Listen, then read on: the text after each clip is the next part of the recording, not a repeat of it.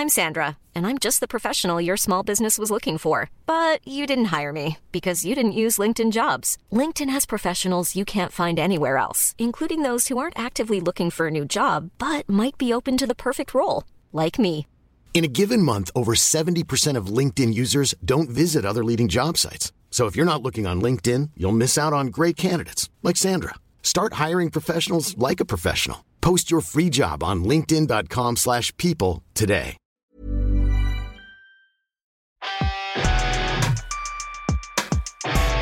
Le Big Three. Réunion en famille autour des animés et des mangas.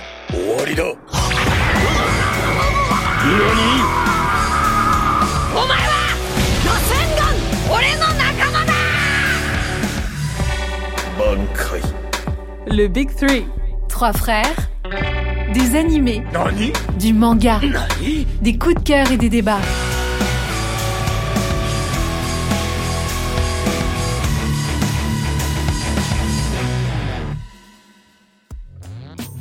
Bonjour à toutes et bonjour à tous. Tout d'abord, merci à vous d'être de plus en plus nombreux à nous écouter. N'oubliez pas de vous abonner, de noter le podcast et de nous suivre sur nos différents réseaux sociaux. Le Big Tree est évidemment dans le building. Jean-Jacques, c'est comment? Ouais, ça va tranquille et vous? Jean-Marc? Ça va. hein Pour cet épisode, on va être accompagné. Et j'ai envie de dire très bien accompagné même.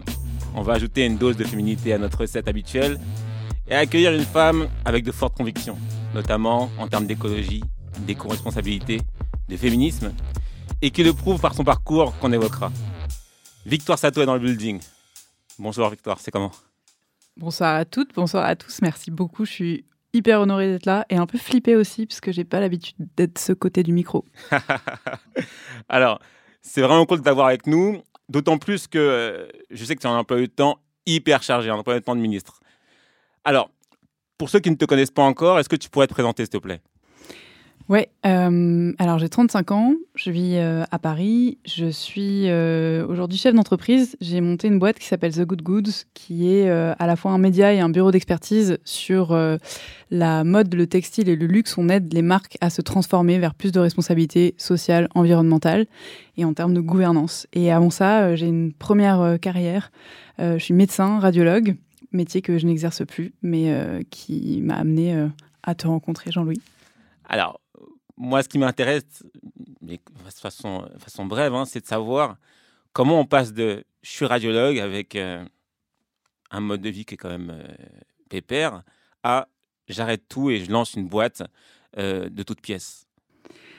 Alors, euh, c'est marrant parce que ça me fait penser à un autre épisode de podcast que j'ai fait en tant qu'invité euh, qui s'appelle, euh, en fait, qui parle d'argent, tout simplement, et qui s'appelle Histoire d'argent. Et j'expliquais que j'étais, j'avais réduit par 10 mon pouvoir d'achat en Ah oui. passant, littéralement, hein, c'est pas une formule de, de radiologue à entrepreneur.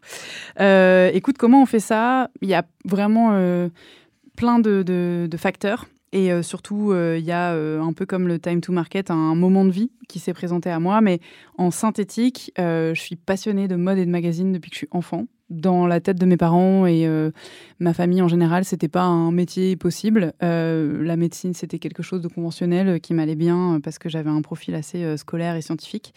Mais j'avais toujours en tête l'idée de shifter, donc soit par passion à côté de mon, ma carrière pro, soit bah, dans une nouvelle profession, mais je savais pas trop en dessiner les contours. Je suis venue à Paris faire mon internat pour commencer à m'intéresser à autre chose, la mode et l'art en particulier. Et j'ai toujours écrit en parallèle. Et en fait, euh, de fil en aiguille, euh, je me suis intéressée à divers formats de blogs, euh, à des magazines féminins en, ligne qui recrutaient des profils freelance ou des pigistes pro bono. Et en 2016, c'est comme ça que je suis tombée dans un média sur lequel j'avais une voix éditoriale assez libre. J'ai proposé un sujet sur l'impact environnemental et social surtout du jean au départ. Donc c'était il y a 7 ans et c'était comment est-ce que les grandes marques de fast fashion te vendent des jeans à 30 balles poncés, déchirés, euh, bleachés, donc blanchis, avec des produits toxiques euh, auprès de femmes qui ont mon âge et qui les fabriquent pour que je puisse euh, changer chaque semaine. Et en fait, j'ai utilisé une méthode de sourcing bibliographique, donc terme vraiment scientifique. Quand on, on fait des recherches, on va dans la littérature et on regarde des études. voilà, quel traitement marche mieux qu'un autre, quel est l'impact de telle exposition à tel facteur sur la santé. Et là, j'ai trouvé des chiffres qui étaient complètement ahurissant. Et je me suis dit, c'est ouf parce que je vais avoir un pouvoir d'achat de malade. Euh, j'ai envie de consommer de la mode, mais qui soit pas euh, de la mode toxique euh, ou qui exploite les êtres humains. Je ne sais pas où me tourner parce que les médias de mode conventionnels ne parlent pas d'écologie et les médias écolos ne parlent pas de mode ou en tout cas pas dans des critères de, qui, conviennent à des, personnes sensibles voilà, aux vêtements. à sa, portée esthétique, politique, voilà, de représentation. Et donc, bah, je me suis dit, je vais créer ce cette plateforme finalement avec mes compétences. Au départ, c'était un side project. Et euh, mon frère m'a rejoint en me disant euh, ça va devenir un, sujet de société, ton truc, euh, faut qu'on fasse une SAS et on verra. Avec toute la naïveté du monde de concevoir à la fois une entreprise dans le monde des médias sur un sujet de niche en étant précurseur sur ce sujet. Enfin, c'était tous les feux rouges, mais grande naïveté, grand enthousiasme aussi. Euh, bon, de l'énergie à revendre, ça, je pense qu'on en parlera peut-être, mais je suis quelqu'un d'hyperactif, de passionné, d'ultra curieux. J'adore transmettre. Et bah, de fil en aiguille, euh, on a eu le nez creux et euh, on s'est fait une place. Et aujourd'hui, je suis full time sur cette activité. Et comme je l'expliquais en préambule du podcast en off, en fait, mon activité, elle n'existerait pas sans mon bagage scientifique et la crédibilité que j'amène à mes propos. Oui, tu peux pas couper de toute façon 11 années de médecine euh, comme ça, et, ça, va te suivre, ça va, ça va suivre euh, la façon dont tu travailles également. C'est-à-dire que tu travailles en, basant tout ce que tu racontes sur des preuves. Et je pense que c'est une de tes forces également sur ce, sur ce, sur ce domaine.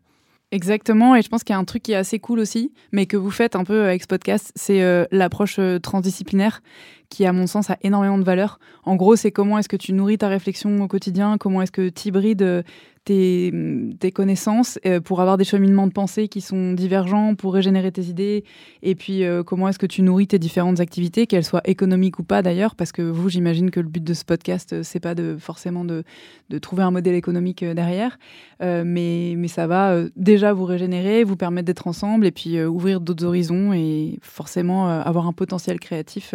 Donc, pense que c'est un peu ma force aussi et c'est cette capacité à avoir ouvert une fenêtre dans un monde de la mode qui était hyper opaque et qui n'avait pas du tout l'habitude d'être euh, justement fondé sur des preuves. Donc en médecine, euh, on dit evidence-based et c'est un peu ce qu'on a amené à cette discipline et, c'est ce qui fait aujourd'hui notre, euh, vraiment notre critère hyper distinctif par rapport à des gens qui pourraient avoir valeur de conseil RSE au sens plus classique du terme.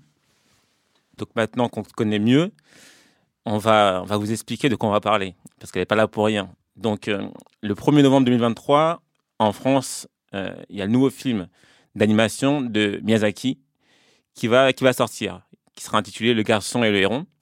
Et donc, il y a un de ces films qu'on a tous vus et euh, sur lequel on voulait revenir dans cet épisode 8 du Big Tree, c'est Princesse Mononoke. Donc Jean-Jacques, est-ce que tu peux nous faire un petit point sur l'auteur et un bref rappel de l'histoire, s'il te plaît? Princesse Mononoke, c'est un film d'animation euh, japonais de Miyazaki, sorti en 1997 et produit par le studio Ghibli, actuellement disponible sur Netflix. Ce film a remporté un grand nombre de prix et a permis au réalisateur de confirmer son statut de maître de l'animation. Par la suite, il a confirmé encore et encore qu'il maîtrisait son sujet avec des œuvres telles que Les Voyages de Chihiro ou encore Le Château ambulant. Et comme tu l'as si bien dit, on va très bientôt se rendre compte de s'il parvient toujours à nous faire rêver, que ce soit les petits ou bien les grands, grâce à son film qui va sortir en fin 2023, qui s'appelle Le garçon et le héron. Princesse Mononoke, ça, ça se déroule dans un Japon médiéval et ça raconte l'histoire euh, d'Ashitaka, un jeune archer qui est frappé d'une malédiction après avoir tué Nago, un dieu sanglier devenu un démon. Son bras est animé d'une force surnaturelle, mais est rongé par une entité démoniaque. La chamane du village le dit condamné à mourir et lui conseille de quitter le village afin d'aller chercher à l'ouest euh, la cause de la colère de la nature et l'espoir de trouver la raison euh, de sa malédiction. Il se rencontre et, rencontre pendant son, pendant son périple euh, de nombreux caractères, donc à savoir la princesse Mononoke. et en la rencontrant, il se retrouve entraîné malgré lui au milieu d'une guerre opposant justement donc la princesse, la forêt fantastique, à une personne qui s'appelle donc Damebushi et son village de forge, car ces derniers veulent exploiter la nature et Princesse Mononoke ne l'accepte pas. Ok, ok. Alors, donc, Victoire, euh, je t'ai mis un peu dans une, dans une sauce, dans le sens où c'est pas ton domaine, etc. Mais moi, moi ce qui m'intéressait beaucoup, c'est euh, tes convictions écologiques, euh, ton féminisme, etc. Pour avoir un œil sur cette œuvre, que moi j'ai découvert étant enfant et que j'ai revu récemment pour, pour, le podcast. Alors, je suis curieux de savoir comment tu as vécu cette expérience? Est-ce que déjà c'est ce à quoi tu t'attendais quand tu as appuyé sur Play? Alors déjà, je remets un tout petit peu de contexte et beaucoup d'humilité parce que faut quand même le dire, quand tu m'as proposé cet épisode, je t'ai dit, mais Jean-Louis, je suis nul en manga, j'ai aucune culture. Mais c'est pas un manga. À quel moment tu veux m'accorder une street cred euh, sur ce sujet euh, Et en même temps, bah, je trouve ça assez cool parce que c'est 2023, c'est l'année où j'ai entendu le plus parler de manga. Euh, en gros, j'ai pas du tout une culture enfin de, de films d'animation même globale. un des mangas que j'ai vu quand j'avais 15 ans, euh, et qui m'avait euh, traumatisé, c'était le tombeau des Lucioles, et je m'étais dit, ok, peut-être que c'est pas pour moi. Euh, et j'avais un peu mis tout dans le même sac, et j'avais pas du tout conscience de la portée, enfin symbolique, poétique de l'univers des mangas.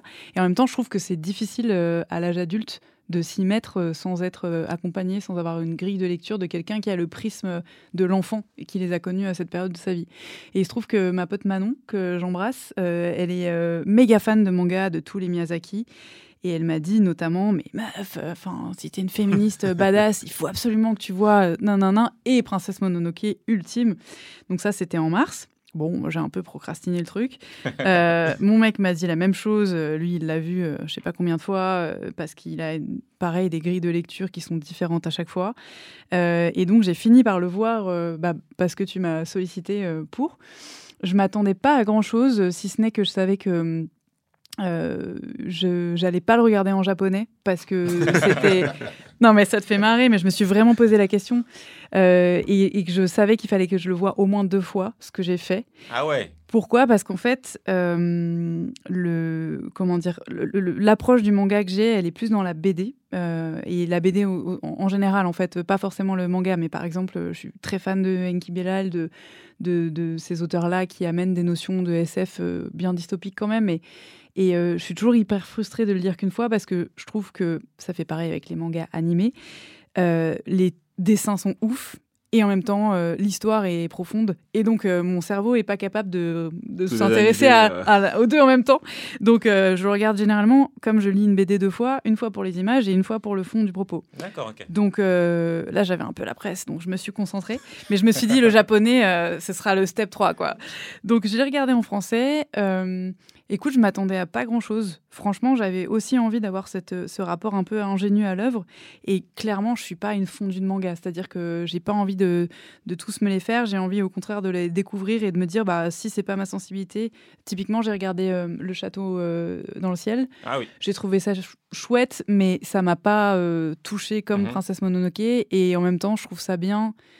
à l'heure où j'entends beaucoup de gens qui sont des hardcore fans, euh, bah, d'avoir un peu une voix du milieu de bon bah moi je trouve ça sympa mais j'ai peut-être une autre grille de lecture. Ouais, carrément. Euh, et en plus chaque œuvre étant différente, tu peux pas forcément, enfin t'es pas obligé de tout aimer. Ouais. Euh, et là après en plus c'est pas c'est pas vraiment un manga, c'est un, un film, c'est comme chez nous les Pixar ou les Disney à l'époque où il y avait le Royaume qui sortait, etc. C'est vraiment considéré comme un film en, tant que tel. Et, Jean-Marc aussi, je sais que tu avais déjà essayé plusieurs fois à l'époque, plus jeune, de regarder et qu'à chaque fois, tu t'arrêtais à un moment donné et tu euh, continuais pas. Là, comment tu as vécu l'expérience et euh, est-ce que c'est différent par rapport à quand tu étais enfant? Ben, ce que j'allais dire, parce que tout à l'heure, tu as dit euh, que tout le monde avait, avait vu ce classique. Ben non, moi j'avais commencé. Et honnêtement, j'ai commencé peut-être cinq fois ce film et je me suis arrêté toujours à la même partie, parce que maintenant je me rends compte c'est euh, au moment, euh, au tout début, au tout début, vraiment au tout début, quand l'autre il se fait attaquer par euh, le démon là. Ah ouais, ah bah, c'est les trois premières minutes. Cinq fois dans ma vie j'ai commencé, cinq fois j'ai arrêté à ce moment-là. Mais pourquoi? Et je crois que là, avec du recul, je pense que j'ai pas du tout tilté le délire du truc. En fait, quand je suis rentré dedans, je pense pas, je m'attendais pas à un, à un dessin animé comme ça en fait. Je crois que j'étais plus dans comme tu as dit, peut-être un Disney, un truc genre un truc moins. Euh, moins philosophique, moins poétique, quoi. J'ai même pas eu le temps d'approcher la philosophie. Honnêtement, je, suis arrêté à 5 minutes. Qu'est-ce qui t'a arrêté du coup alors? Je sais pas si c'est les images ou l'histoire dès le début, ça, parce que ça commence, d'un coup. Je sais pas si c'est ça qui m'a bloqué, mais j'ai j'ai- j'ai- j'ai pas réussi au début. Et, et là, en passant ce step des 5 minutes, euh, et- En que. passant ce step des 5 est-ce qu'à minutes, force- en ayant grandi, en ayant un peu plus de maturité, j'ai capté le délire. D'accord.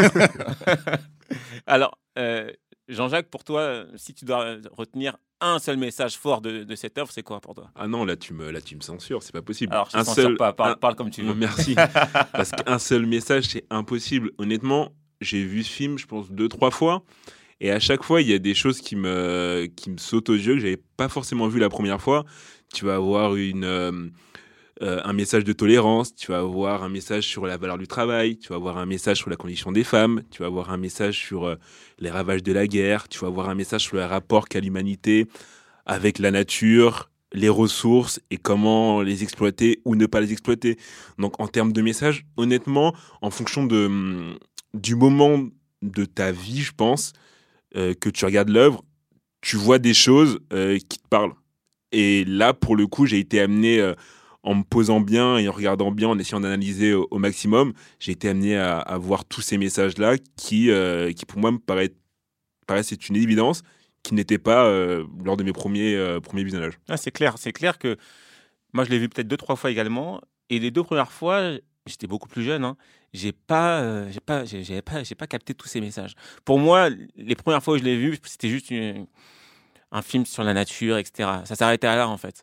J'ai pas vu tous ces détails notamment euh, par exemple sur le féminisme où euh, il y a plein de punchlines qui sont lâchés euh, avec euh, Dame Eboshi qui a ré- récupéré des, bah, des anciennes prostituées qu'elle a récupérées pour les faire travailler dans, sa forge. Et elles ont constitué un village où c'est les femmes qui gèrent tout, en fait. Et les, hommes, ils sont là, mais on les considère pas et ils, ils servent pas à grand chose.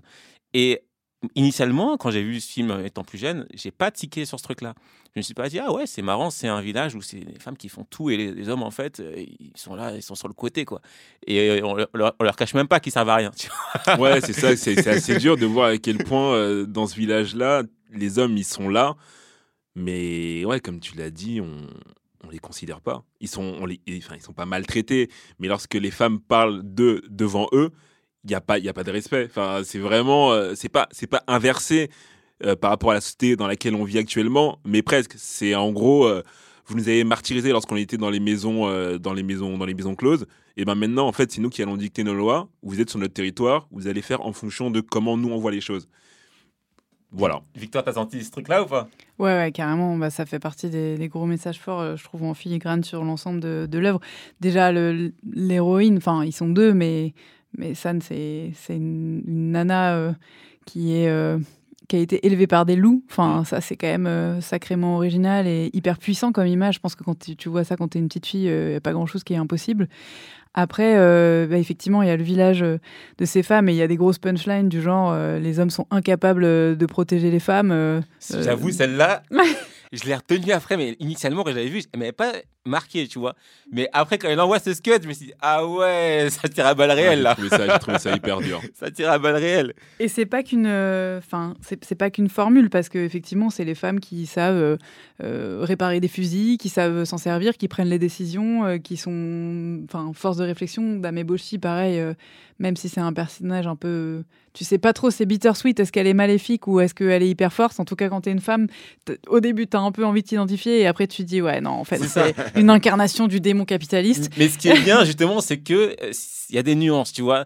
D'un côté, elle est hyper féministe, hyper altruiste également, parce qu'elle elle, elle soigne les lépreux, etc. Mais d'un autre côté, elle est hyper capitaliste, elle est hyper, euh, elle cherche, elle cherche de l'argent en vrai, tu vois, avec Ouais, ses missions euh, à, à vouloir détruire la forêt pour euh, rendre des comptes à, à l'empereur, etc. Bah, c'est la vraie vie en fait. C'est pas manichéen, c'est pas tout blanc ou tout noir. Il y a plein de nuances et c'est à toi de voir à quel point tu es prêt à accepter sa façon d'être.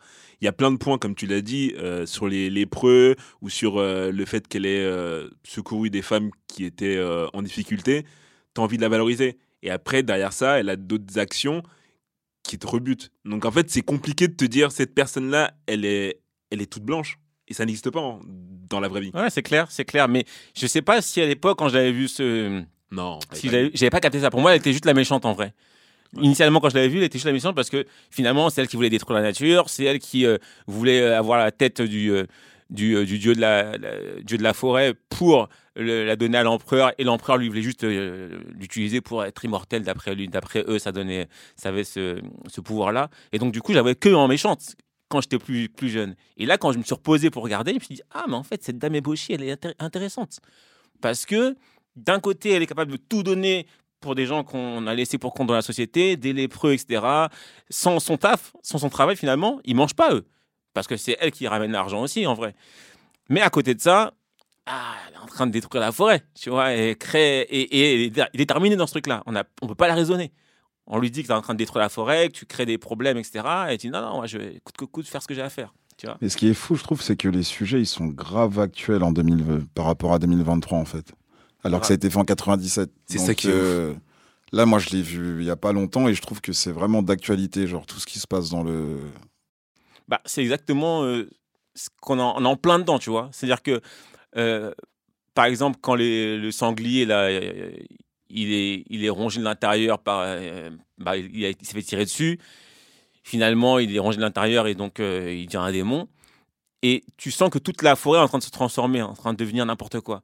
C'est plus ou moins ce qu'on est en train de, vivre actuellement, tu vois. Et ça crée des maladies. On sort d'une pandémie, on ne sait pas euh, les tenants, les aboutissants, etc. Mais on ne peut pas être sûr à 100% que notre activité n'a aucun lien avec ça, tu vois, par exemple. Euh, et, c'est ça que ça montre. Et c'était en 97. C'est-à-dire que lui, il avait déjà cette notion de OK, il faut qu'on partage les choses, il faut qu'on puisse préserver euh, notre espace vital, la forêt, etc., parce qu'on en a besoin. Et si on ne le fait pas, on va créer des choses qui vont venir nous attaquer euh, après. Et c'est ce qui se passe. Le sanglier, on est venu le chercher dans la forêt, etc., etc. Il se transforme en démon et il vient attaquer le petit qui avait rien demandé, tu vois. Et donc, il y a cette, cette lecture-là que je n'avais pas du tout quand je l'ai lu initialement. Tu vois, la lecture de ouais, en, fait, jouer avec l'écosystème et le dégrader à ce point-là, ça peut causer des maladies finalement. Tu vois, moi je pense qu'il y a ce, truc-là et que j'avais passé totalement. Euh, j'étais passé à côté initialement quand j'ai regardé en étant plus jeune. Non, mais pareil. Et puis surtout, tu as d'autres messages qui vont être les ravages de la guerre. C'est pareil, c'est un message que tu vois en, filigrane quand tu regardes le film euh, de façon euh, rapide, entre guillemets. Mais lorsque tu t'attardes là-dessus, c'est vraiment ça c'est la violence, euh, qui entraîne la vengeance, qui entraîne une escalade de la violence. Et en fait, derrière, il y a que de la haine qui en découle. San, elle a été élevée par les loups, non. Enfin, qu'est-ce qui s'est passé? C'est que ses parents, ses parents l'ont abandonné pour survivre. Ils ont vu les loups, ils ont lâché l'enfant et ils sont partis, ils ont fui. Donc ça montre en fait aussi euh, l'égoïsme de l'être humain et que la nature d'un autre côté, peut, euh, entre guillemets, réparer ce que l'humanité n'est pas en mesure de, bah, de mettre en place. Et ça, c'est un beau message. C'est un beau message. C'est un beau message, mais elle aussi, elle est perdue en vrai. Parce qu'elle est tellement embrigadée dans son truc où elle se prend, elle se prend pour. Euh, elle, se prend comme étant. parce qu'elle n'a pas connu d'humain. avec les loups. Et quand elle voit un humain, elle veut, elle veut le tuer encore elle est encore pire que les loups, tu vois ce que je veux dire? Ouais, Ça veut dire que vraiment. D'un côté, tu peux la comprendre. Hein. Elle s'est fait abandonner par les humains. Il y a les loups qui l'ont élevée. Elle voit que les humains, ils sont en train de tout casser dans la forêt alors qu'elle vit là-bas. C'est vrai, mais tu vois, elle a pas de nuance. C'est-à-dire que ah, moi, je la comprends en vrai. Hein. Elle voit un humain qui vient, qui a l'air d'avoir des intentions qui sont plutôt bonnes. Gars, c'est un loup. La meuf, c'est un loup. elle réfléchit pas du tout comme un humain normal. Moi, je trouve qu'elle a, elle a de la nuance au sens où elle, euh, enfin, elle t'amène à te poser les mêmes questions, euh, ce que tu évoquais tout à l'heure sur le, manichéisme. En fait, aucun personnage n'est vraiment binaire. C'est-à-dire, c'est pas l'incarnation comme les Disney, justement, dont tu parlais au début, de, ah bah, c'est le, t'as identifié, euh, voilà, la sorcière et puis la princesse, quoi. Et c'est ça qui est super intéressant, c'est que tu as des moments où tu as vraiment de la sympathie, de l'empathie, et d'autres où tu es là, mais vas-y, arrête de faire la rebelle. Euh, calme-toi un peu. Et je trouve que tu as ça dans à peu près tous les personnages. Le seul, à la limite, euh, avec lequel tu es tout le temps d'accord, euh, c'est Ashitaka, c'est ça le nom? Mais lui-même, il n'est pas d'accord avec lui parfois, au sens, et ça j'ai trouvé ça génial, où sa propre colère le rattrape et elle s'exprime visuellement à ah travers cette espèce de contamination. C'est, bah, en fait, on t'a contaminé, mais plus tu es en colère et plus tu te rends malade toi-même. Enfin, et ça, c'est c'est vachement cool aussi comme image. Le fait de te dire, ben, tes émotions, elles, elles ont un endroit, elles existent. Euh, elles, euh, c'est trop bien de les représenter avec euh, une couleur, cette espèce de marbrure, elle est incroyable, quoi. Mmh, mmh. Mais en même temps, bah, c'est important de savoir à la fois les laisser s'exprimer, à la fois les, les, maîtriser. Et ça te ramène au fait, j'imagine, en tant qu'enfant, quand tu vois ça, que Enfin, il y a rien qui est noir ou blanc. C'est ce que tu disais. Euh. Ouais, mais je pense que quand tu es enfant, c'est dur de voir tous ces messages.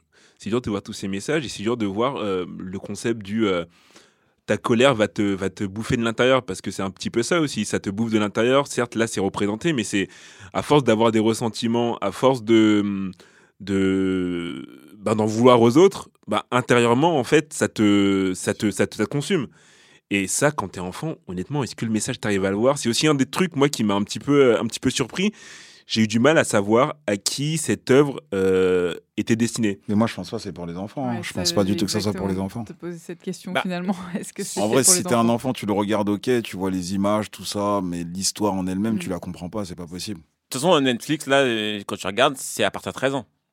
Ouais, faut comprendre. Euh, tu vois, c'est trop. Et puis même, il y a des scènes qui sont un peu c'est dur, horrifiques. Dur. Tu peux pas mettre ça à un enfant de, de 6 ans, il va, il va faire des Il y a des scènes, j'ai vu, j'ai eu des frissons, j'étais pas bien. Ah, on va en parler, on va parler. Et donc, euh, Jean-Marc, toi, si t'as un, moment, une scène que t'as préférée, ce serait quoi? En vrai, moi, j'ai pas une scène en soi que j'ai préférée les moments que j'ai préférés dans, dans cet animé, c'est les moments où il, justement, qu'on en parlait, c'est quand il est possédé par rapport à la main, là. ah, toi, t'aimais ça Ouais, j'aime bien. Parce qu'il a une force décuplée, il coupe des têtes, il coupe des bras, c'est incroyable. Toi, t'es toujours dans la bagarre, ce gars-là? C'est un manga, c'est pas un manga, c'est un animé. Je vais pas regarder un animé pour les voir euh, planter des fleurs.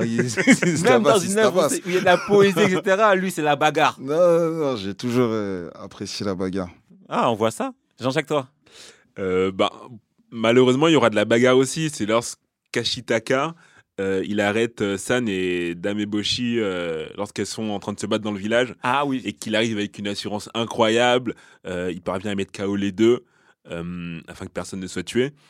Malheureusement, il se fait tirer dessus, encore une fois, par la haine d'une fille qui a perdu son mari à cause des loups. Oui ça montre que cette, euh, cette espèce, c'est un cercle vicieux. Lui, il y est pour rien. Il vient pour arrêter, pour qu'il y ait plus de, pour qu'il y ait plus de, de blessés et de, et de morts. Et malheureusement, parce qu'une personne a perdu un être cher, lui, il se retrouve euh, bah, grièvement blessé, alors qu'il n'était pas là pour ça. Non, j'avoue. C'est hyper bien, c'est hyper bien réalisé. Euh, encore une fois, sa colère, elle est ultra bien mise en avant lorsqu'il lorsqu'il s'énerve et qu'il arrête le, le gardien et qu'il tord son sabre c'est ultra visuel. C'est moi, c'est la scène qui, euh, qui, pour le coup, m'a fait le plus, euh, m'a fait le plus kiffer. Non, c'est vrai, cette scène, elle est, elle, est très belle. Victoire? Ouais, euh, alors moi, je, je vais parler d'une scène de paix, mais juste avant ça, je voulais rebondir sur ce que tu disais, Jean-Jacques, parce que ça me fait penser à un docu qui est génial qui parle de, en gros, la mémoire transgénérationnelle de la colère et notamment euh, à quel point la guerre flingue les générations d'après avec un désir de vengeance et, un mal-être euh, sociétal qui est transmis euh, ben, malgré nous. Et ce docu s'appelle Make Me a Man. Et en gros, c'est un documentaire dans lequel tu suis au UK des gars, ça fait 10 ans qu'ils sont en thérapie et qui sont venus en thérapie parce qu'ils étaient violents, parce qu'ils ont battu leurs femmes, leurs enfants, ou ils se bagarraient tout le temps. Et en fait, qui, avec la thérapie, ont processé et se sont rendus compte que bah, la, racine du mal, c'est euh, abandon de la part de leurs parents au départ, ou eux-mêmes ont été euh, tabassés, euh, où il y a eu de l'inceste, etc. Et le thérapeute qui les suit tous, il les emmène de façon un peu comme un rite initiatique, quoi, sur les traces de, des morts de Verdun.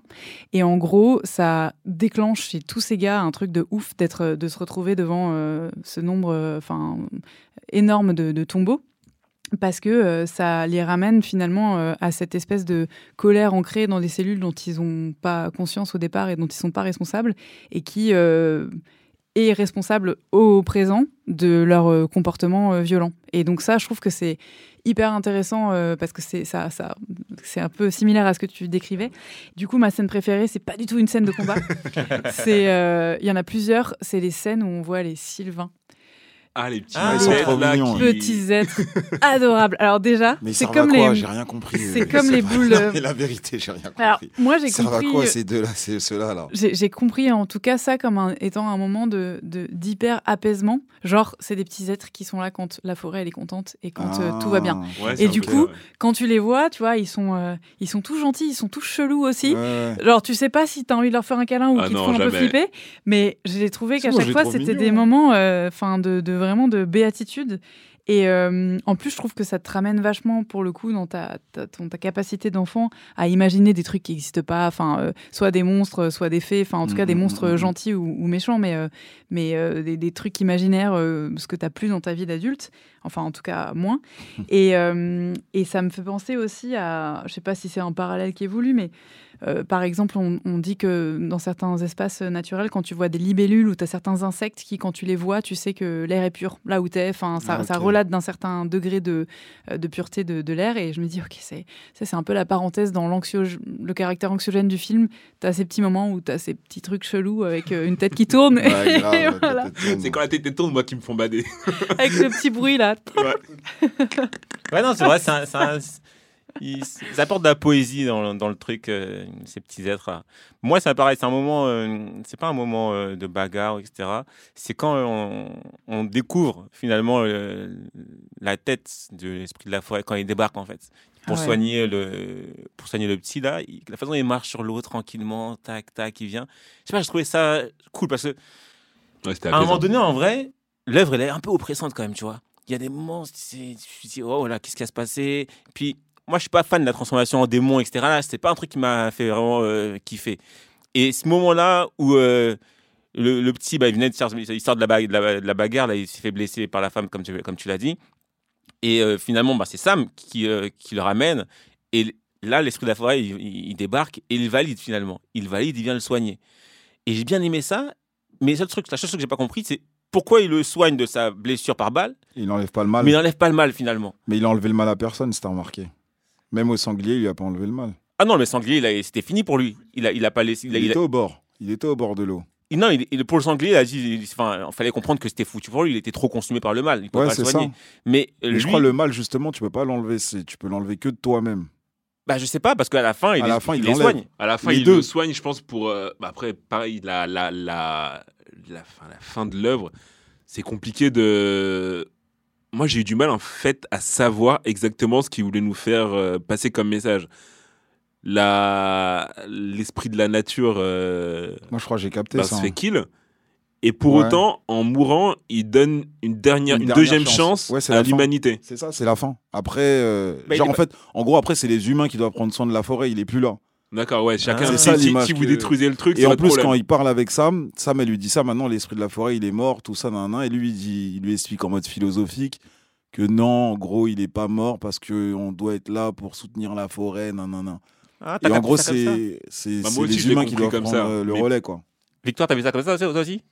Hmm, J'avoue que je me suis pas forcément posé de questions sur, euh, tu vois, le sens profond du message de la fin. Je trouve que dans tout le film, tu as tellement de messages qui, qui te montrent que globalement, faut arrêter de flinguer la nature.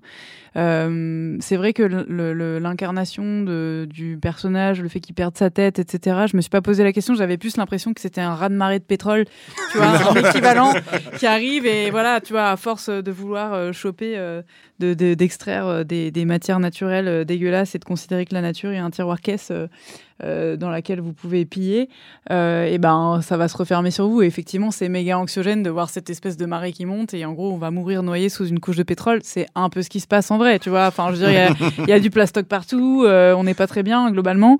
Donc, ouais, mais c'est vrai que c'est d'autant plus ouf d'avoir balancé ça en 97. C'est ça. C'est que là, on est en Là, plein ça, dedans. c'est trop actuel. Là, on est en qui- plein dedans, avec les déforestations qui se passent un peu partout en Amazonie, etc. Là, on est vraiment dans, dans le vif. C'est-à-dire que tu, tu ressors le truc. Et en plus, même euh, quand tu regardes l'animation, elle est toujours, elle est toujours bien. Ouais, les actualités. Tu vois? Ah ouais, ça sent Ça veut pas. dire Les que 20 ça ans, ils sont passés euh, sans qu'on s'en rende compte. Moi, c'était ma crainte quand j'ai quand j'ai appuyé sur play. Je me suis dit ah peut-être est-ce que c'est pas est-ce que je vais pas euh, m'ennuyer dans le sens où c'est- je peux pas trouver ça trop daté etc et que ça m'a vieilli alors que pas du tout. Non, c'est d'actualité. C'est là que tu vois qu'il a fait un vrai boulot. Et la musique, la musique, elle est ouf. J'ai m'a pas pas fait attention touché. de ouf aux musiques. Ouais, moi, elle m'a pas touché. Moi non musique. plus. Exactement. Ah ouais, moi je trouve que ça m'a porté dans, pendant tout le film. Quoi. Ah ouais? C'était Ah ouais? ouais. Bah en fait la musique collait bien aux images, mais je, je pourrais pas te retenir une musique du truc. Mm. Mais après, comme j'ai pas de trop d'éléments de comparaison, peut-être que c'est des musiques un peu, j'allais dire génériques, c'est pas le cas, mais peut-être que dans les dans les films d'anime japonais, il y a un peu toujours la même vibe musicale qui fait que vous vous en rendez moins compte. Ouais, les trucs chantants, tout ça, là. Ouais, c'est ça. Et Ouais, puis euh, on dirait de la flûte de pan. Enfin, Ouais, c'est apaisant et tout. c'est Ouais, c'est vrai. Hein, c'est te possible. mettre en tailleur et de méditer quoi. Euh, alors si tu je dirais que si tu veux trouver des défauts à œuvre, ce serait quoi pour, pour toi? Ben, Moi, je trouve que, encore une fois, comme je l'ai dit, c'est difficile de savoir à qui il veut s'adresser. Euh, c'est difficile de le montrer à des enfants, car il y a des scènes vraiment dures. Et pour ma part, je trouve que c'est un message qui est plutôt destiné à la jeunesse, afin d'éviter qu'ils euh, bah, commettent les mêmes erreurs que leurs aînés. Donc, nous, étant adultes, on comprend le message, mais si les jeunes ne le comprennent pas, bah, c'est dommage, parce qu'à notre, à notre âge, on n'est pas le futur de la, de la planète. Donc, j'ai, j'ai, sur Ah, ce point-là, moi, je trouve que c'est un petit toi, hein, peu... moi je suis pas si vieux que ça, mon gars. Ouais, c'est ce que tu, c'est ce que tu veux dire, mais c'est, c'est les générations, les générations d'après qui qui, disent c'est les, ouais, c'est les générations d'après qui sont censées, euh, qui sont censées euh, bah, faire changer les choses. Je sais qu'on peut aussi apporter notre pierre à l'édifice, mais je trouve que plus vite on est touché, plus en fait ça devient naturel que de, bah, d'agir euh, dans l'intérêt de la nature. Après, s'il voit ça à 13 ans, tu peux lui expliquer facilement. Ouais, c'est vrai vrai que si c'est 13 ans, ça va. Ouais. Encore une fois, moi je trouve qu'il y a des chaînes qui sont, Hardcore Sérieux? Ouais, qui sont dures. Enfin. Ouais, les scènes qui début- m'ont vraiment un peu répugné, c'est parfois, j'avoue, quand son bras il gonfle, tout ça, ça fait. Il y a des ça vers donne qui des Quand ouais. exactement, cette scène-là, moi, elle m'a donné, des- elle m'a donné ça, des- je- elle m'a je donné des supporte pas. frissons, cette scène. Ouais, J'ai détourné le regard. Ouais. Tellement c'était. quand elle est, quand écœurant. est avalée dans les verres. Ah, c'était horrible. Ah, je, je le sens là encore. Bah, moi, moi, c'est pareil. C'est que euh, cette histoire de, ces, ces histoires de sangliers là, mais depuis J0, j'aime pas ça. Ah, le premier? Le premier et le dernier aussi. Quand ils sont infestés là, c'est trop Ah, C'est c'est- écœurant, c'est- ouais, c'est c'est vraiment. répugnant. Mais tu Ça donne des J'ai frissons. des Et- frissons là. à cause de cette scène là, plusieurs fois, j'avais commencé et j'avais, j'avais pas continué. Ah, bah, c'est pour ça, moi, j'ai fait Et ça. toi, c'est pour ça que t'as pas continué. Bah oui. Tu, tu dis, tu sais pas pourquoi. Moi, je sais que t'as flippé, c'est tout. Non, T'as flippé, j'ai t'as commencé. flippé en tant que T'as, tel. t'as vu le sanglier Ça avec. m'a écœuré, je pense que ça m'a écœuré de ouf. T'as vu le sanglier avec des verres partout. Tu te dis, oh là là, c'est quoi ça pose Ouais, je pense que ça m'a écœuré de ouf. Parce que c'est des trucs qui donnent des frissons, ça. c'est moi, moi c'est ça. C'est, comme toi. C'est que l'œuvre, elle est très poétique dans son ensemble, mais t'as des moments où tu dis, oh, là, c'est trop en fait. Ça fait, ça fait flipper pour de vrai, tu vois. Et effectivement, donc du coup, tu sais pas trop. euh, tu peux, être- tu vois, tu pourrais pas mettre un enfant devant ça. Non. Donc, euh, c'est le seul, moi, c'est le seul truc euh, négatif. Mais euh, sinon, je trouve que c'est une masterclass parce que faire une, faire une œuvre en 97 que tu ressors maintenant et tu la regardes Elle a Et pas pris une ride. Mm. totalement actuelle, tu es en plein dans le sujet, tu comprends tous les messages qui veulent passer. Et les messages, ce qui est fou, c'est qu'aucun des messages n'est. Euh, vieilli ou obsolète. Exactement. Ils existent toujours. c'est des messages qui sont encore actuels, tu es encore en plein dedans. quoi. C'est c'est euh, c'est fou dans le sens où tu te dis, bon, le gars était visionnaire, mais c'est fou aussi parce que tu te dis, on n'a pas évolué. Ouais. Et par rapport à, à l'écologie, je sais pas, parce que c'est pas trop mon, mon thème de prédilection, mais est-ce qu'on n'a pas régressé aussi Tu vois? C'est ça qui est fou. Ça me fait penser à euh, un, bouquin. euh, pour le coup, c'est beaucoup plus ma culture que les films d'anime, mais euh, un bouquin qui a été écrit par Jean England, qui s'appelle Dans la forêt. Pareil, dans les années 90, je sais pas exactement quand. Et en fait, c'est le même délire, c'est le Covid. Mais genre, c'est un truc de fou, de prémonition. C'est l'histoire, euh, ça se passe dans un pays anglo-saxon, d'une famille qui vit euh, dans une campagne euh, un peu reculée. Et les deux filles sont éduquées à la maison et elles ont un équivalent de, de, de cerveau qui permettrait d'entrer à Harvard. Elles sont confrontées au fait d'aller dans les grandes villes l'année qui suit. Et en fait, arrive une pandémie qui leur arrive forcément plus tard que dans les grandes villes. Euh, et donc, elles voient de loin, au départ, euh, d'abord la pénurie de- d'essence, euh, ensuite euh, la pénurie dans les supermarchés, et etc., etc. Et elles, forcément, elles résistent mieux parce qu'elles sont plus autonomes dans la culture de, du potager, etc. Et en fait, c'est une pandémie qui décime l'humanité. Et le livre est incroyable de prémonition. Enfin, vraiment, c'est un délire. Et oui, tu as raison. Enfin, c'est de pire en pire. Clairement, on continue d'extraire massivement des ressources fossiles pour produire des trucs euh, qui polluent au moment où on les fabrique et au moment où euh, on les jette. Et euh, a priori, le rythme s'accélère.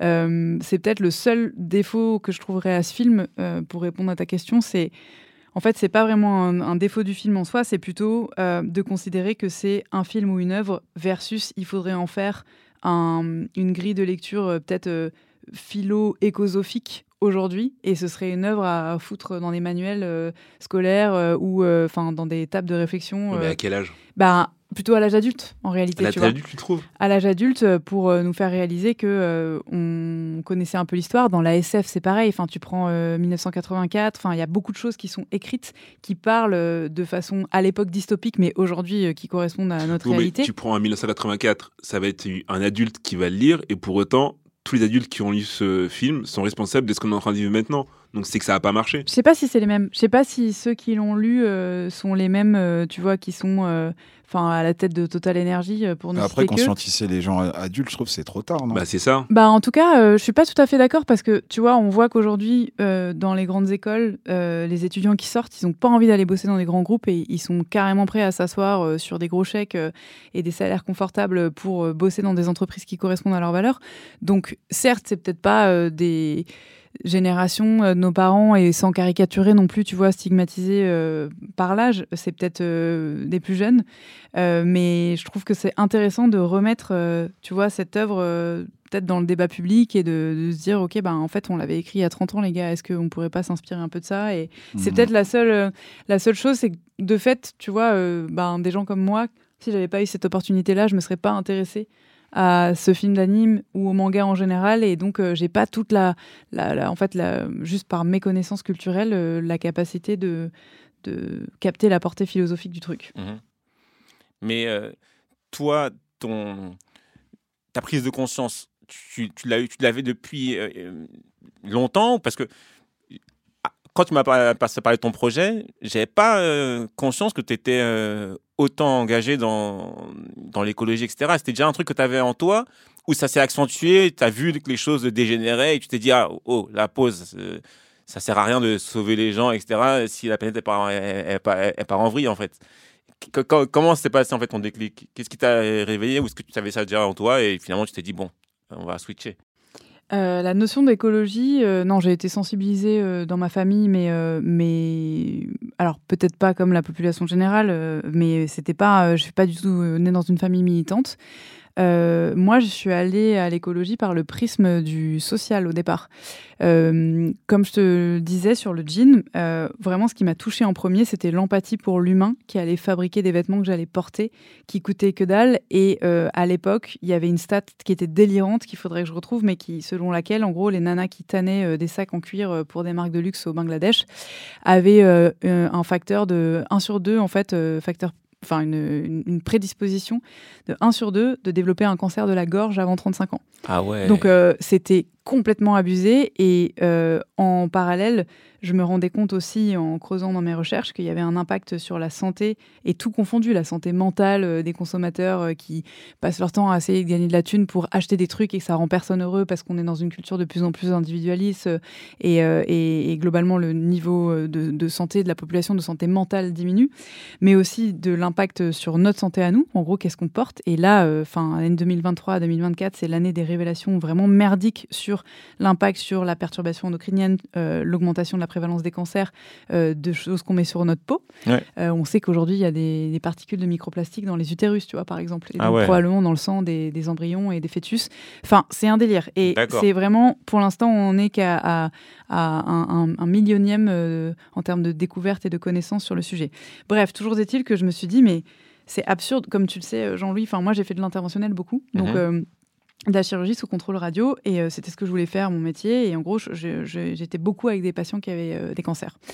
Et en fait je me disais c'est ouf parce que euh, on essaye de soigner surtout à des stades tardifs des maladies d'un patient après l'autre. Donc c'est voilà enfin un plus un à qui tu essayes de faire gagner trois mois, six mois, un an, versus en bossant avec les entreprises à produire des choses qui rendent les gens moins malades, on pourrait prévenir davantage de maladies. Et j'ai trouvé ça absurde de considérer être médecin en bout de chaîne alors que le principe de la RSE, c'est la responsabilité sociétale des entreprises. C'est comment est-ce que tu fais en sorte de produire des trucs qui sont moins dégueux pour l'environnement, pour la santé, et euh, en parallèle euh, qui exploitent pas les gens si possible.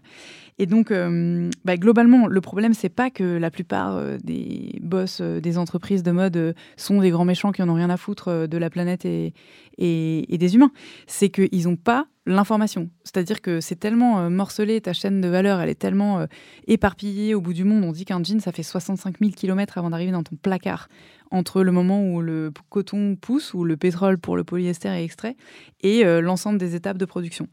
Et ben, en fait, ces gens-là n'ont pas conscience, avec le phénomène de mondialisation globale de tout, mais en particulier dans la mode, de ces différents impacts. Et donc moi, mon rôle, c'est vraiment de mettre en lumière, de leur dire Hello, vous savez que euh, en fait, euh, ça pollue euh, tant. Vous savez que la traçabilité, c'est possible. Et donc, une fois que tu leur mets en lumière le problème, avec de la, fin, des datas derrière, avec des, preuves, là, ils sont enclins à dire, OK, ben, on va y aller progressivement, bien sûr que ça va coûter un peu cher, et, et c'est tout un mindset, en fait, à transformer.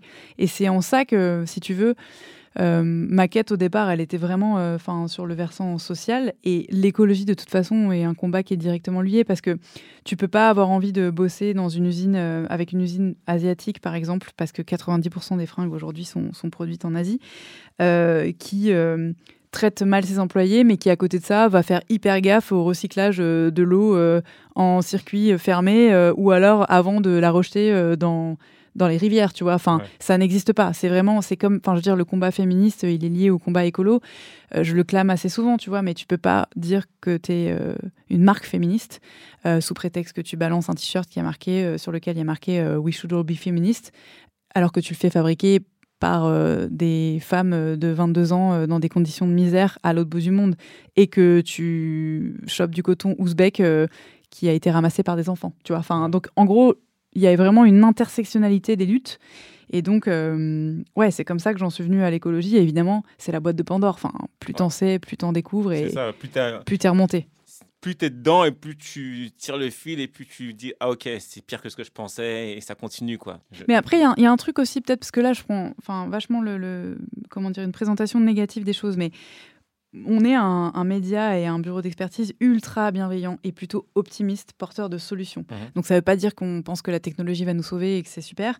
Euh, ça veut dire qu'on essaye euh, de rendre justement euh, le monde d'après désirable et d'y aller avec des narratifs qui font kiffer et pas juste frugalité, restriction, consommer moins et partez dans le Larzac parce que tu es inaudible. Et, du coup, une des raisons pour lesquelles aussi je porte quelque part cette mission, euh, c'est parce que j'adore le vêtement et j'adore la mode aussi. Et je suis hyper sensible à ce qui est bien fait, à l'artisanat, euh, à juste le fait de pouvoir s'exprimer à travers ses fringues. Et qu'aujourd'hui, même ça, on l'a plus. Enfin, toi, Jean-Louis, euh, on s'est retrouvé vachement là-dessus parce que non, mais tu, tu ça, fait marrer tes frangeurs. J'aimerais bien savoir quel est votre rapport au style, mais mais je trouve que c'est ouf en fait. Le vêtement, pour moi, c'est un peu le l'outil de démonstration créative, artistique, d'expression le plus prête à l'emploi pour tous les êtres humains. On est tous obligés de s'habiller pour des raisons évidentes euh, de, de voilà de pas se balader à poil et puis de pas avoir froid. Mais en attendant, c'est aussi euh, une manière de révéler qui on est, de porter ses valeurs, euh, tu vois, de porter tes combats politiques, je sais pas moi, si t'es punk ou, ou que sais-je. Et Aujourd'hui, ça en l'a plus en fait. Même, euh, tu vois, la fast fashion, ça a détruit ça aussi. On change de fringues toutes les semaines, mais en même temps, on n'est jamais satisfait.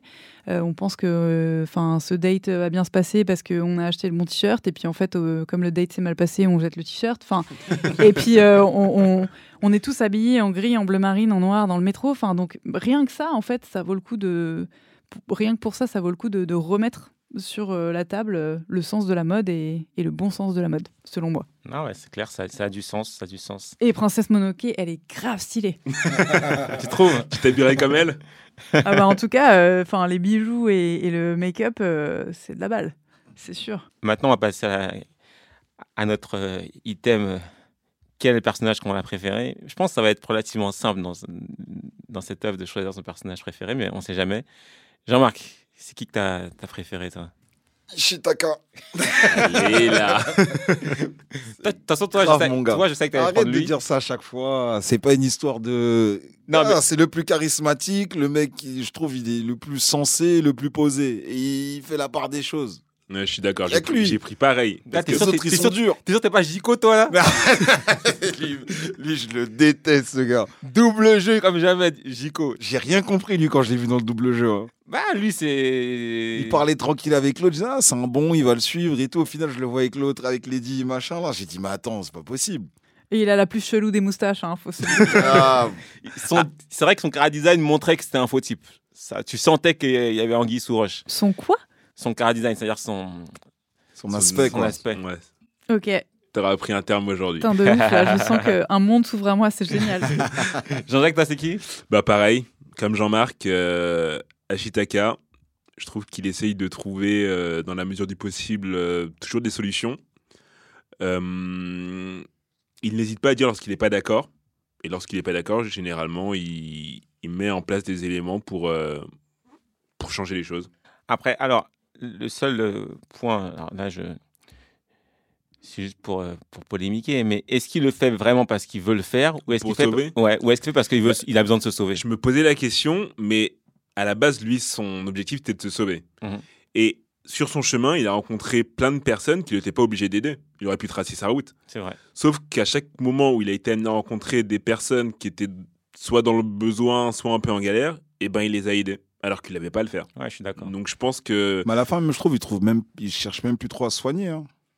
Bah, il à la plus il- dans le fait de. Je pense qu'il a accepté le fait qu'il était. Mononoke, tout ça. C'est vrai qu'à la, à la fin, il, est- il, il il était embarqué dans une aventure qu'il dépassait, donc Mm, il, a, mm, il a même mm. oublié son Il propre a sort. oublié son propre sort. Moi aussi, je suis Ashitaka. Pour une fois qu'on est tous les trois la, la- la même personne, c'est qu'il y a un problème. Parce qu'on n'est pas, parce qu'on n'est pas la même personne, mais c'est vrai que dans cette œuvre-là, il, il ressort beaucoup du lot. C'est le seul qui. euh, c'est seul qui est, qui est quand même euh, raisonnable et qui a un mindset qui se comprend. Euh, si tu prends San, c'est trop. Tu vois. bah, elle est un peu trop extrémiste, entre guillemets, parce qu'elle vit par les loups. Même le loup euh, Moreau, il, il est stylé, mais il est grave dans l'extrême. Genre en mode, il veut rien savoir, il aime pas les humains. Bah, Moreau, je l'aime beaucoup parce qu'il est très charismatique. Ouais, et il est charismatique, mais il est dur. hein. Mais même la manière dont il parle, en mode, il dit Ouais, je l'ai élevé parce que les humains, en gros, ils sont pas capables d'élever leurs propres enfants. Donc vrai. je l'ai pris sous mon aile, tu vois. Mais il s'en, il s'en occupe bien. Il s'en occupe bien. Ouais. Donc moi, c'est vrai que j'aime bien ce loup là. Moreau, il est cool. Et toi? Bah, euh, moi, je, je vais quand même dire ça, non. Mais Juste à cause de son style. non, je vais, je vais pour justifier un peu plus en, profondeur. Ouais, le truc, c'est que. Alors, ça dépend si c'est personnage préféré. euh, Non, après. Enfin, comment dire Est-ce que, est-ce que j'imagine qu'il y a une question d'identification, tu vois non, aussi quand, quand, quand on s'identifie, on le dit. Là, c'est juste vraiment le personnage qu'on a préféré dans l'œuvre parce qu'on l'a, on l'a trouvé intéressant, parce qu'on est bien, on aimait bien son profil. C'est ça, c'est vraiment euh, général. C'est pas on s'identifie à lui. Moi, je ne m'identifie pas à Shitaka. hein. Bah, je crois que, enfin, il y a les deux. Dans mon cas, tu vois, il y a le, la complexité du personnage et puis forcément euh, l'identification aussi, parce que je trouve que euh, c'est, elle résume bien euh, le- la complexité de la pensée féministe quand tu es une femme. Euh, elle est pleine de, de, de dualité, de polarité, en fait, complexe à gérer. Donc, elle est, c'est un enfant sauvage, euh, elle appartient à la forêt, mais en même temps, bah, c'est pas un loup. Donc, euh, elle a cette espèce de Côté humain, quoi. volonté d'être super euh, indépendante euh, au sein de la nature, mais en même temps, elle a besoin des humains aussi, et tu sens qu'elle est touchée par euh, Ashitaka. Euh, pareil sur euh, le, son rapport à la nature, en fait, il lui pose la question, et d'ailleurs, on sait pas trop, au final, est-ce que tu veux rester dans la forêt, ou est-ce que tu veux aller faire ta vie avec cet humain enfin, Et tu as ce rapport de, À la fin, elle reste dans la forêt. Hein. de douceur. Oui, Elle choisit effectivement. d'y rester. Oui, oui, c'est vrai. Mais euh, t'as ce, t'as, t'as, comment dire, euh, tu sens des moments de douceur, un peu des failles où je sais pas quand elle reçoit le bijou, euh, elle est touchée et puis euh, quand elle l'appelle à l'aide et en même temps elle est méga badass et elle lui hurle dessus euh, en lui disant mais non n'importe quoi. Enfin donc ouais, je trouve que c'est c'est assez bien représenté et que et qu'en tout cas ça fait écho à mes questionnements de femme hyper indépendante et, et qui a envie de dire qu'elle est pas elle n'a pas besoin des hommes et en même temps, bien sûr que si. Et, et du coup, j'aime bien d'ailleurs me présenter plus comme un, euh, une humaniste qu'une féministe parce que j'aime pas forcément opposer euh, en particulier les genres. Top. J'aime bien ce terme. Moi aussi. ok. Alors, euh, Jean-Marc, quelle note sur 10 tu mettrais? Euh, je suis parti sur un 7,5. Le classique. non, non, non, non, pas le classique, pas le classique. Je suis parti sur un 7,5 parce que j'ai bien aimé. L'histoire est cool, etc. Mais euh, il manque ce petit truc, moi. Ce petit truc euh, manga, je crois. Mais c'est pas un manga, c'est normal. C'est ça, donc il manque le petit truc. euh, allez, il y a Il te pas la- assez- il te demande de la bagarre. il y a pas assez de bagarre. Il n'y a pas assez de bagarre. Et voilà, c'est tout. hein. Mais sinon, non, cool. 7,5, 7,5, c'est pas mal. C'est une bonne note. Si t'avais ça à l'école déjà. Ah, t'es chaud Petit tacle glissé, les deux pieds décollés du sol à la gorge. Jean-Jacques, tu dirais quoi toi? Euh, Moi, j'ai été plus généreux. J'ai mis un 8. J'ai mis un 8 parce que euh, je trouve que c'est une œuvre euh, intemporelle, avec de beaux messages, hum, des personnages attachants et une histoire qui se tient de bout en bout. Donc 8. Victoire ah, C'est dur, c'est quoi les critères de notation? Parce que j'ai pas de comparatif ou peu, tu vois. Tu notes comme tu veux. Hein. C'est là on est en mode arbitraire 100%. Ok. Sache juste qu'on va transmettre ta note à Miyazaki. Fine, je suis prête pour le débat. Non, euh, franchement, euh, je je vais euh, ajouter peu de choses à ce qu'a dit Jean-Jacques parce que je suis complètement d'accord. Et j'ajouterais peut-être un 1 supplémentaire, donc un 9 au global. Waouh ah Parce que, attention, c'est le moment où je faillote, mais euh, sans cette œuvre, j'aurais pas du tout eu l'occasion de catch-up avec toi, Jean-Louis, de faire cet épisode avec vous. Et euh, je suis hyper contente. Donc, euh, merci Miyazaki. Merci, Miyazaki. top, top, top. Non, mais moi, je mettrais un 8, effectivement, également. je mettrais un 8 parce que, effectivement, l'œuvre a très, très bien vieilli. Et euh, si, je, si, je, devais noter cette œuvre-là en 97, la note aurait été peut-être encore plus élevée. Mais, euh, mais 8, c'est bien. Non, parce que tu n'aurais pas tout compris. Non, mais c'est juste parce que c'est la façon dont, dont c'est animé, c'est hyper joli. Ah, ah ouais, t'aimes bien bah, Je trouve que comparativement à, plein d'autres œuvres de cette époque-là, ça a trop bien vieilli. Ah oui, c'est sûr. je ne me suis pas ennuyé deux secondes quand j'ai regardé ça. Il a un statut de maître de l'animation quand même. Ah c'est pas pour rien. Tu sens que c'est un génie. Et, et, donc là, le prochain qui va sortir, euh, qui va sortir là, ça m'a redonné envie de, de, regarder. Parce que souvent, les Miyazaki, je, je, les, découvre, mais longtemps après, en vrai. C'est-à-dire que ça sort, ça en, ça en, parle un peu partout, et puis moi, je regarde finalement à l'occasion d'un vol euh, pour je ne sais où, euh, pour je ne sais quelle destination, euh, ou quand je chill sur Netflix. Jean-Louis, on a parlé d'écologie pendant une heure là. Tu peux pas me casser le game comme ça. C'est mort. Non, non, le train, le train. On a dit le train. Moi, je t'ai pas dit que j'étais en mode bilan carbone à zéro. Hein. non, mais de là à faire la promo de Transavia, tu vois, c'est quand même. Euh, j'ai pas, pas dit que je prenais Transavia. À Transavia, il n'y a, même pas d'écran, on peut pas regarder la télé. Donc, euh, sinon, Victoire, c'est quoi ton actualité euh, Qu'est-ce que tu nous prépares? Écoute, peut-être deux choses assez cool.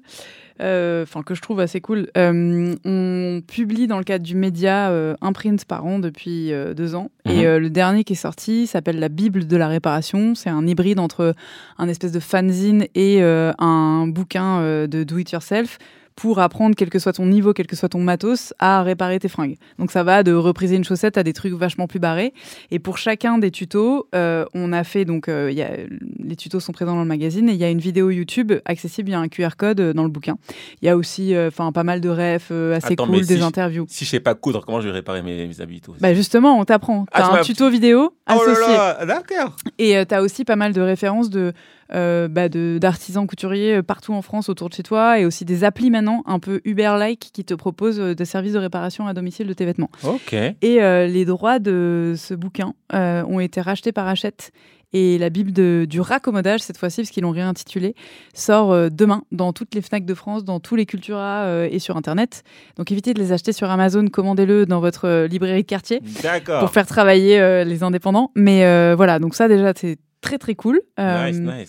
Et le deuxième euh, petit clin d'œil, alors je suis un peu flippée d'en parler parce que peut-être ça va être un four total, mais en gros, ça me clin d'œil à vous parce que c'est un événement qui s'appelle Big euh, jeudi, donc à la BPI, donc à Bercy, organisé par la Banque publique d'investissement. C'est un énorme rendez-vous, c'est un peu la grand-messe des investisseurs et des CEO. Ah oui, c'est jeudi 5 là. Jeudi 5 dans deux jours. Ça sera passé quand vous ça. allez écouter ça. Peut-être que voilà, peut-être que j'aurais ça m'aura apporté euh, l'œil d'en parler avant, mais en gros, euh, j'ai euh, une intervention de 15 minutes avec le président de la Fédération française du prêt-à-porter, qui est une, sommité qui m'invite à faire 15 minutes équivalent stand-up avec lui devant un parterre d'investisseurs et de CEO. Et pourquoi c'est cool, au-delà du côté ego trip de faire le truc, c'est quand même bien flippant.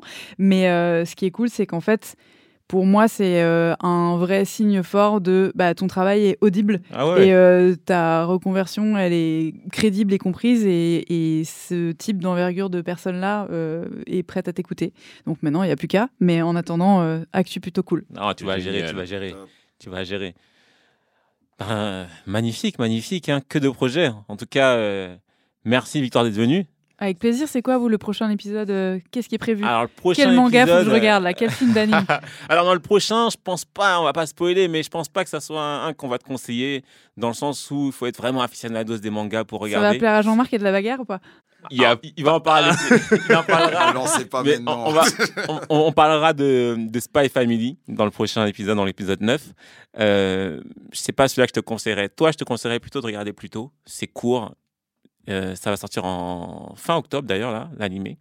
Et c'est sur l'intelligence artificielle, les robots, etc. Ah, trop bien. On a sorti un épisode dessus et je pense que ça, ça pourrait te plaire. C'est quoi le nom? Plus tôt. Plutôt. Donc ça, euh, je pense que c'est quelque chose qu'on pourrait te conseiller. Euh, donc, merci à tous et à toutes encore une fois de nous suivre. C'était le Big Tree. Suivez-nous sur les différents réseaux, etc. Il va y avoir bientôt des jeux qui vont, qui vont apparaître. Vous verrez. Donc, il faut être euh, connecté pour savoir ce qui va se passer, ce que vous pouvez gagner. Et on vous dit à la prochaine. C'était le Big Tree. Salut. Tchou Merci les gars, merci beaucoup. Le Big Three. Réunion en famille autour des animés et des mangas.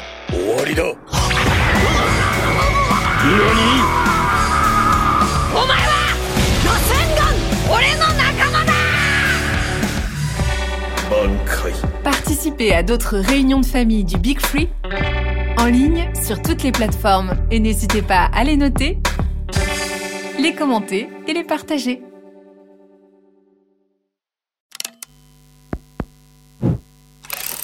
Make Now he's